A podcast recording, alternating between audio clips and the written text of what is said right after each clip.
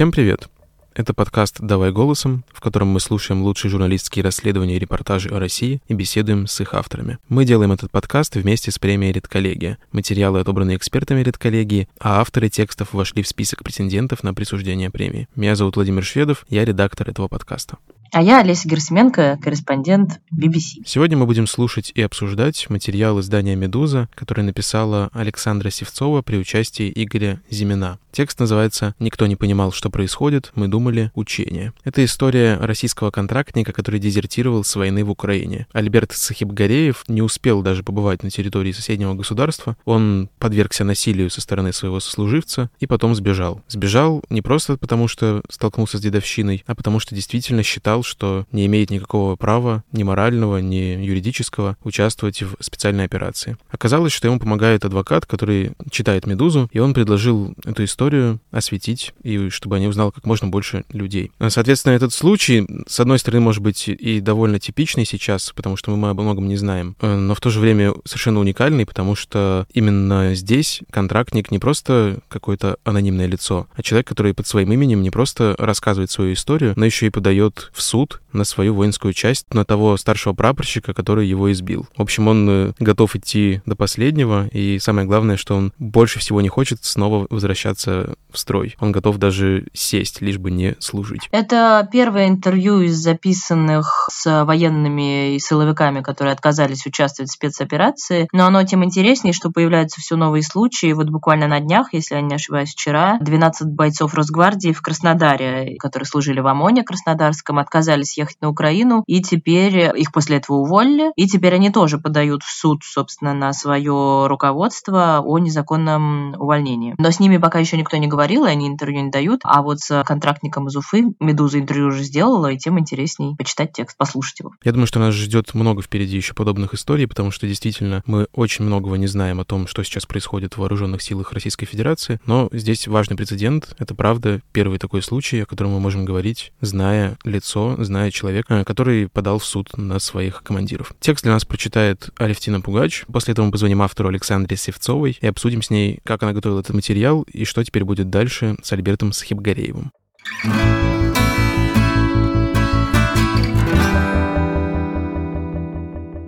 Альберт Сахибгареев — 25-летний контрактник из Башкирии.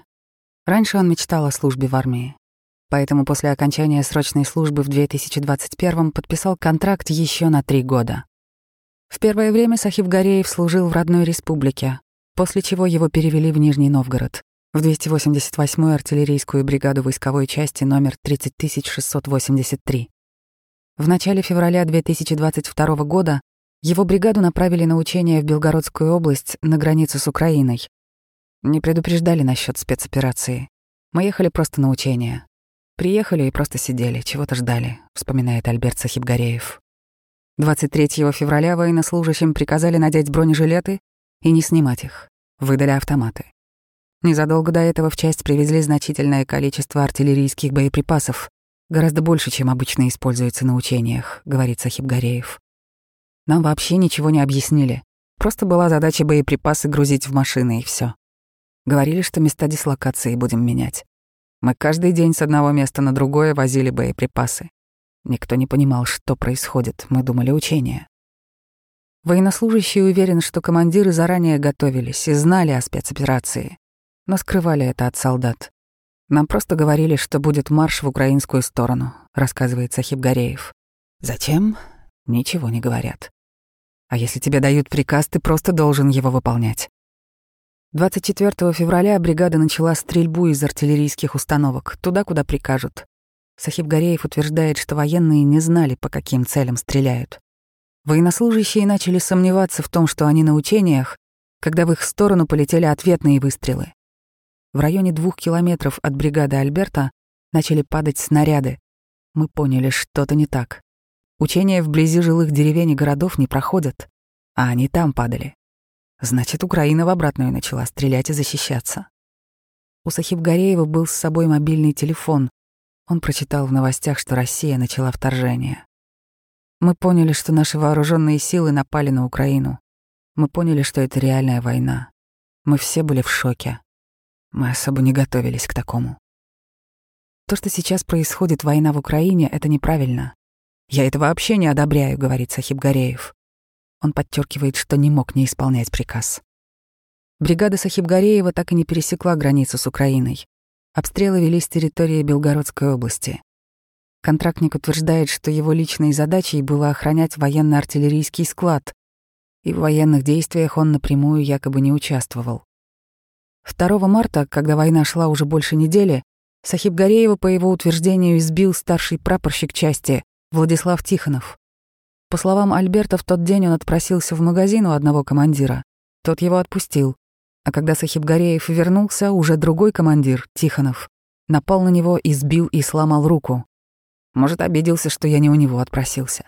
Люди это видели. Его оттащили, а я просто встал и пошел, рассказывает Альберт. До этого, по словам военнослужащего, у него не было конфликтов с Тихоновым. После стычки с Тихоновым Сахиб Гореев решил покинуть часть и ушел. Его никто не остановил. Затем разыскал попутку до Москвы и уехал из Белгорода. Зачем мне служить с тем, кто нападает на своего же? Как с ним идти в бой? Если у него будет автомат, он своего же в спину застрелит, и все, говорит Сахиб Гореев. Солдаты начали искать только спустя сутки, Мать контрактника Галина Сахивгареева вспоминает, что ей позвонили из части со словами, что Альберт ушел за сигаретами и не вернулся. Ее попросили позвонить сыну и попросить его явиться в часть. Сразу после этого Галина созвонилась с Альбертом. Он сказал, что все хорошо. Я сказала, что выйду с работы и перезвоню. Выхожу вечером, а телефон недоступен. Утром Галина позвонила в часть сама. Как ушел ее сын, в части ей ответить не смогли. На вопрос, почему Альберта не ищут, в части ей сказали, он, наверное, с местными алкашами ходит. Да придет он, у нас свободное передвижение. А я вообще-то сынка алкаша не вырастила, возмутилась Галина. После этого Галина связалась с правозащитниками из Комитета солдатских матерей, а те помогли ей выйти на связь с воинской частью в Нижнем Новгороде. Они говорят, а что, он разве потерялся? А мы даже не знали, рассказывает Сахиб Гореева. 8 марта Сахиб Гореев наконец добрался до Уфы, с того дня Альберт скрывался на съемной квартире. Только 20 марта он решился отправиться в городскую клиническую больницу номер 13 в Уфе, чтобы снять побои, нанесенные в части. Там ему диагностировали закрытый срастающийся перелом в кисти и наложили гипс.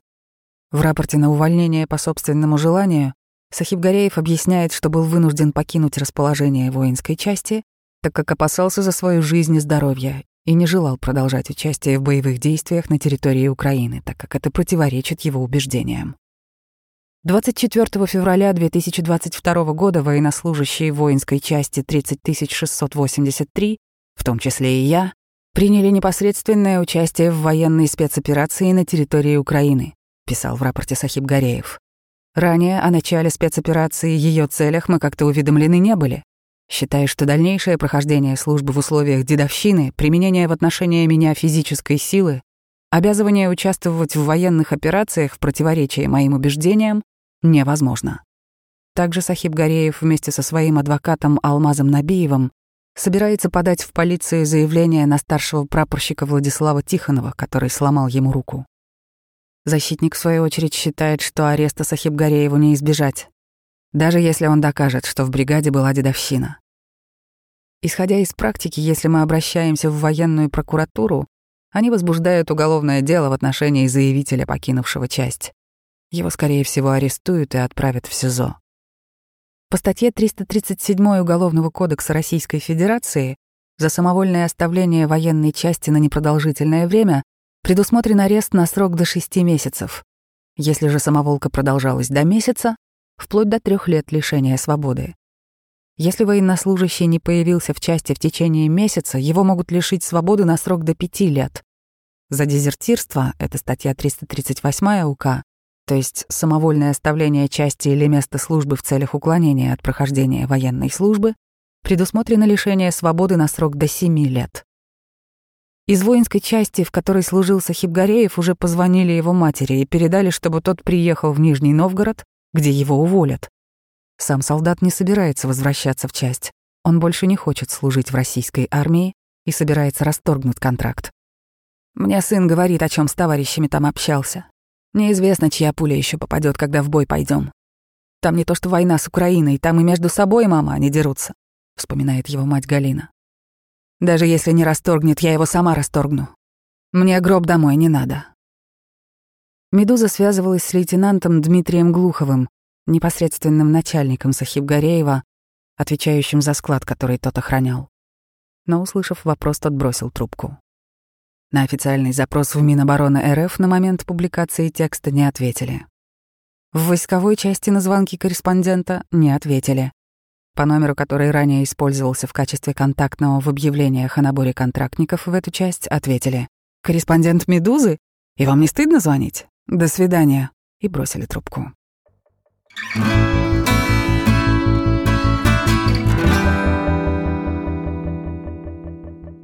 Олесь, тебе не показалось, что текст как будто очень резко обрывается и такой немножко незавершенный? Водка многообещающая, а структура эти обещания не выполняет. Ну, я бы вот как раз спросила автора, откуда такая несостыковка. Мне кажется, много мотивов в тексте, которые можно было бы развить и еще написать по целой большой истории. Давай позвоним Саше и поговорим с ней об этом. Давай. Здравствуйте, Саша. Здравствуйте, Владимир. Здравствуйте, Саша. Здравствуйте, Олеся. Мы вот послушали ваш материал о контрактнике Альберте Сахибгарееве, который дезертировал с войны в Украине. Ну и очевидный вопрос, конечно, самый первый, это то, как вы на него вышли, потому что герой действительно очень ценный, со своим именем готовый выступать в материале. Это по нынешним временам редкость. Согласна. На самом деле вышел на нас его адвокат Алмаз Набиев. Он написал нам, если мы хотим, мы можем с ним поговорить. Я связалась с адвокатом. Он вначале обрисовал ситуацию. Я поинтересовалась, можно ли поговорить с Альбертом. Он уточнил у него. И Альберт дал добро. И мы разговаривали с ним. Но он вначале не собирался, и они не хотели под своим именем говорить. А как уговорили? В течение нескольких дней, пока мы общались с ним, они также разбирались разбирались, в это же время готовили заявление, которое хотели подавать и подали в полицию, и рапорт на увольнение по собственному желанию. В конце концов, они решили, что в целом мы не будем им мешать, если скажем его имя. А вообще, почему они решили к вам обратиться изначально? Они как-то это объясняли? В чем была их идея? Как я поняла, Алмаз уважает Медузу. Ну, то есть он хотел за счет, за счет повышения медийности этой истории как-то повысить шансы на защиту своего подопечного, да? Вероятно. Я, кстати, не спрашивала у него это. Скажите, а вы с ним разговаривали с самим Альбертом как? По телефону, лично? Мы знаем, где он находится, или это секретная информация? В целом знаем. Мы разговаривали с ним по телефону, mm-hmm. и он находится рядом с Уфой или в самой Уфе. Точно он не говорит, потому что, так сказать, он скрывается на съемной квартире. Но при этом он э, подает в суд на Министерство обороны и будет с ним судиться. Он подает в суд на прапорщика, который его избил и сломал ему руку. Да, но ему уже придется, видимо, приходить в суд. Вот там э, адвокат у вас говорит, да, что его наверняка почти стопроцентно возбудят э, дело о самоволке, дезертирстве. Но пока этого нету, да, пока он не фигурирует да. никакого уголовного дела. Да, я как раз просто хотела спросить, а насколько будет реально вот вести иск э, против действующего сотрудника Минобороны и одновременно как бы быть фигурантом дела о дезертирстве, и он будет не показываться в суде, что, что с безопасностью, или он пойдет в СИЗО, и они просто будут просить о домашнем аресте. Вот эту вот стратегию юридическую вы не выясняли у них? Алмаз, адвокат, да, Альберт, он рассказывал, что они в целом и не будут скрываться, они будут смотреть на дальнейшие действия уже с той стороны, после того, как э, подали заявление. Сегодня я как раз созванивалась с адвокатом, и он рассказал, что с вчерашнего дня с ними стали созваниваться из военной полиции и военного СК как раз после того, как они подали заявление и обещают, что примут эти заявления на прапорщика и будут разбираться разбираться. То есть и они в ближайшее время еще собираются встретиться с начальником отдела военного следственного комитета. То есть это все прямо развивается сейчас. Что точно угу. адвокат э, тоже не знает, да, как будет, что там примут, э, с какой стороны. Но они не собираются скрываться. Ну, давайте вот по сути у меня есть вопрос. Одна из причин его ухода из части, да, это отказ участвовать в военных действиях против Украины. У вас, пока вы с ним говорили, какое сложилось впечатление, что все-таки перевесило сломанная рука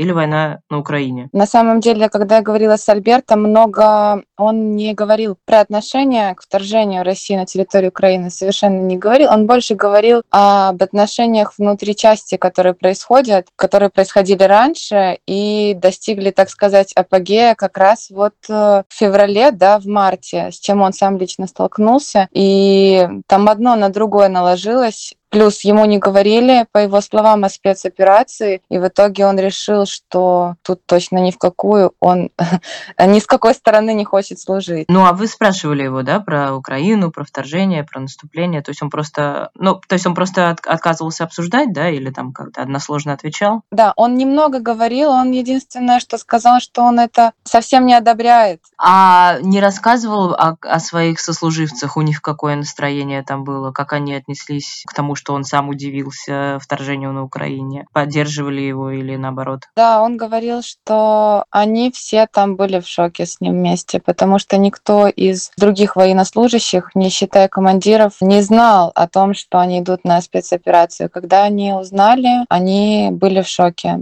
По словам Альберта, командиры это с самого начала понимали. И он приводит там примеры из-за того, что их с самого начала заставляли, приказывали им таскать как можно больше боеприпасов, носить бронежилеты и автоматы. То есть э, так, такой ситуации раньше, он говорил, на учениях именно такой усиленной и не было. Поэтому он сделал вывод, что командиры знали. Угу. А вот этот лейтенант Дмитрий Глухов, с которым вы связались, просто вот у вас не получилось с ним поговорить, и больше уже он не выходил на связь, да? Да, это второй корреспондент с ним связывался, с ним не получилось поговорить, к сожалению. И в деле тоже непонятно, как он будет фигурировать, то есть в этом отношении он останется получается, за кадром. Да, судя по всему. Просто, получается, это непосредственно его руководитель, да, это довольно важный, мог бы быть тоже свидетель. А вот э, насчет именно каких-то дальнейших планов Сахибгареева, вы вообще обсуждали, как он теперь видит свою перспективу? Все-таки это очень серьезный он сделал вызов. По сути, на самом деле, уникальная история. Какое у него, да, ощущение на этот счет интересно? Ну, он так человечно просто говорил, что я надеюсь, что у него все будет хорошо, но он готов, как я поняла, к наказанию. Главное, чтобы не служить. А Алмаз, адвокат адвокат, да, Альберта, он э, говорил, что сейчас э, ему как раз предлагают, пока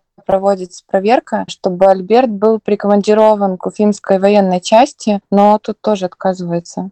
Он... А, Саш, слушайте, мы когда писали в начале военной операции о срочниках которые, и контрактниках, которые, по признанию самого Министерства обороны, не должны были находиться на территории Украины, но находились, там вот нам юристы как раз рассказывали, что очень важно в гипотетических судебных исках найти приказы, в которых должна содержаться формулировка, собственно, военная военная операция, война, да, на спецоперацию там срочников не могут посылать. И если этих слов э, в конкретном приказе нет, то дезертирство не может судиться по законам вот военного трибунала и военного времени, потому что как бы нету бумажки, по которой объявлено, что страна находится в состоянии войны. Вот, и в связи с этим как бы они не могут получить те наказания, которые предусмотрены, там гораздо более серьезные наказания, да, чем дезертирство просто из части во время службы по контракту. Вот, а он у вас вначале говорит, что я не мог не исполнять приказы, то есть там не мог не охранять склад, да, насколько я поняла, его главная обязанность была охрана склада с артиллерией. Он объясняет, почему. А это вопрос э, того, что ты военный. Да, в этом смысле. Ты военный, тебе командир старший по званию говорит, делай, ты делаешь. Ну да, но в итоге он сделал как бы совершенно недопустимую вещь, итоге он просто ушел.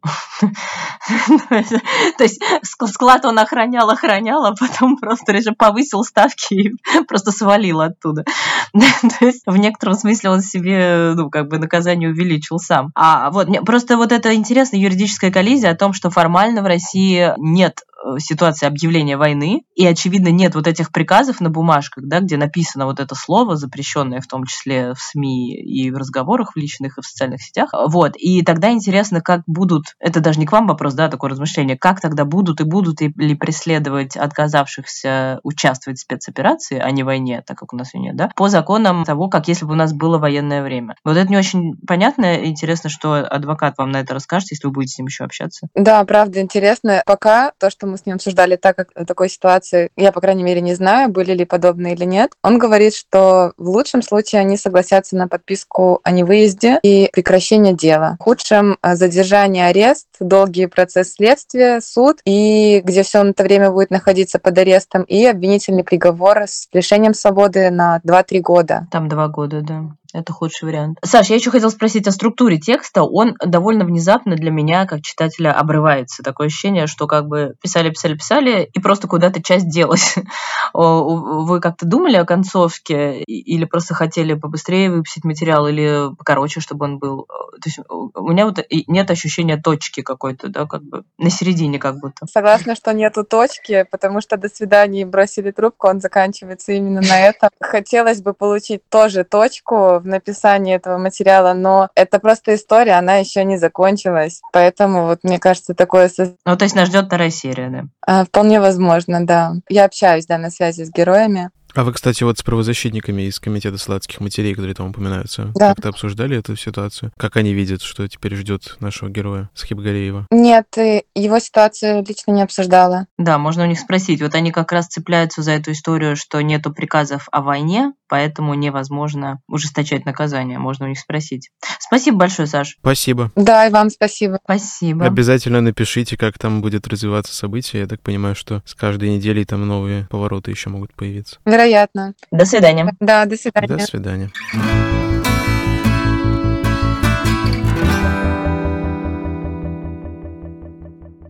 На самом деле, мне кажется, что этот текст — это как действительно такой незаконченный элемент одного большого полотна из множества историй, которые нас еще ждут. В связи с тем, что таких сюжетов, я думаю, еще будет много. Будет много солдат и, может быть, даже офицеров, которые примут решение для себя, что спецоперация не по ним. Будут много судебных разбирательств, каких-то новых кейсов, как именно их решать, учитывая, что действительно с точки зрения законодательства все это обеспечено так себе. Но и на самом деле, я думаю, что в этой истории действительно еще может появиться какой-то новый поворот, потому что на ходу буквально пишутся все нормы, и никто толком не понимает, как на самом деле рассматривать подобного рода дела. Но меня еще удивило, знаешь, в этой конкретной истории с Хебгареева, насколько в одной точке совпала, в общем-то, классическая штука с дедовщиной и появление украинского сюжета. Мне кажется, это действительно как-то одновременно ему могло прийти в голову, что можно еще и про Украину тоже сказать. Ну, может что быть. на самом деле спусковым крючком для него стало то, что его, блин, побили. А может быть, это знак такого нервного состояния самих воинских подразделений, потому что все-таки, ну, я не буду говорить, как Министерство обороны, что дедовщина у нас полностью побеждена, но в целом как-то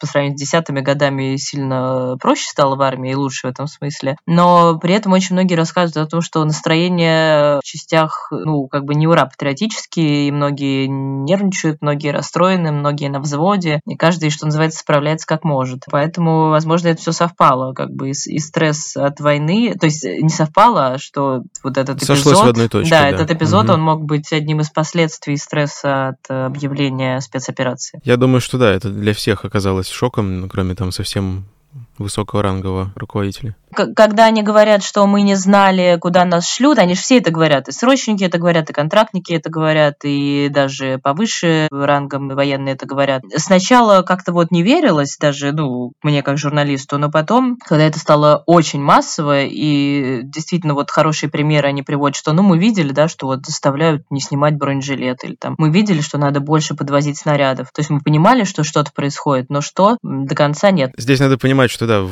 войсках так часто приходится делать что-то, что ты толком не понимаешь. Что я думаю, тут Ну аналитическое мышление и попытка как-то разобраться, зачем это все происходит, она Ну да, ну то есть как-то вот к, к месяцу спецоперации я, например, начала им верить, что действительно не, не были ни психологически, ни, ни информационно готовы к тому, что начнется. Да, я думаю, что впереди много еще такого, потому что, судя по тому, что какие доносятся сигналы о состоянии войск именно с точки зрения понимания того, зачем это все и какова вообще ситуация, явно будет только хуже. И, кстати, ты правильно сказала, что все-таки в, именно в плане вот физического насилия за последнее время много было проделано работы, чтобы его минимизировать. Но сейчас мгм. явно все идет в разброд, все расшатывается, и я думаю, что контроль, в том числе и за каким-то насилием внутри собственных подразделений, явно ослабнет. Будут и друг друга бить, и дезертировать, и вообще, в общем, вообще можно ожидать падения какой-то дисциплины 100%. Ну и вообще очень интересная тема, как бы моральное и психологическое состояние армии России сейчас. Было бы прикольно, если бы кто-то ей занялся. Ну, это большая и очень масштабная Да, тема, учитывая, да. что у нас морально-психологическое состояние всей страны никто не готовил толком, а что уж говорить про войска. Ну, а я надеюсь, что мы сможем еще не один материал на эту, правда, очень важную сейчас тему обсудить в нашем подкасте. С вами был подкаст «Давай голосом». Мы делаем его вместе с премией «Редколлегия». Слушайте нас на всех доступных подкаст-площадках, ставьте лайки, пишите комментарии. Мы продолжаем для вас работать даже в эти непростые времена. С вами была Олеся Герасименко. И Владимир Шведов. Пока-пока. Пока.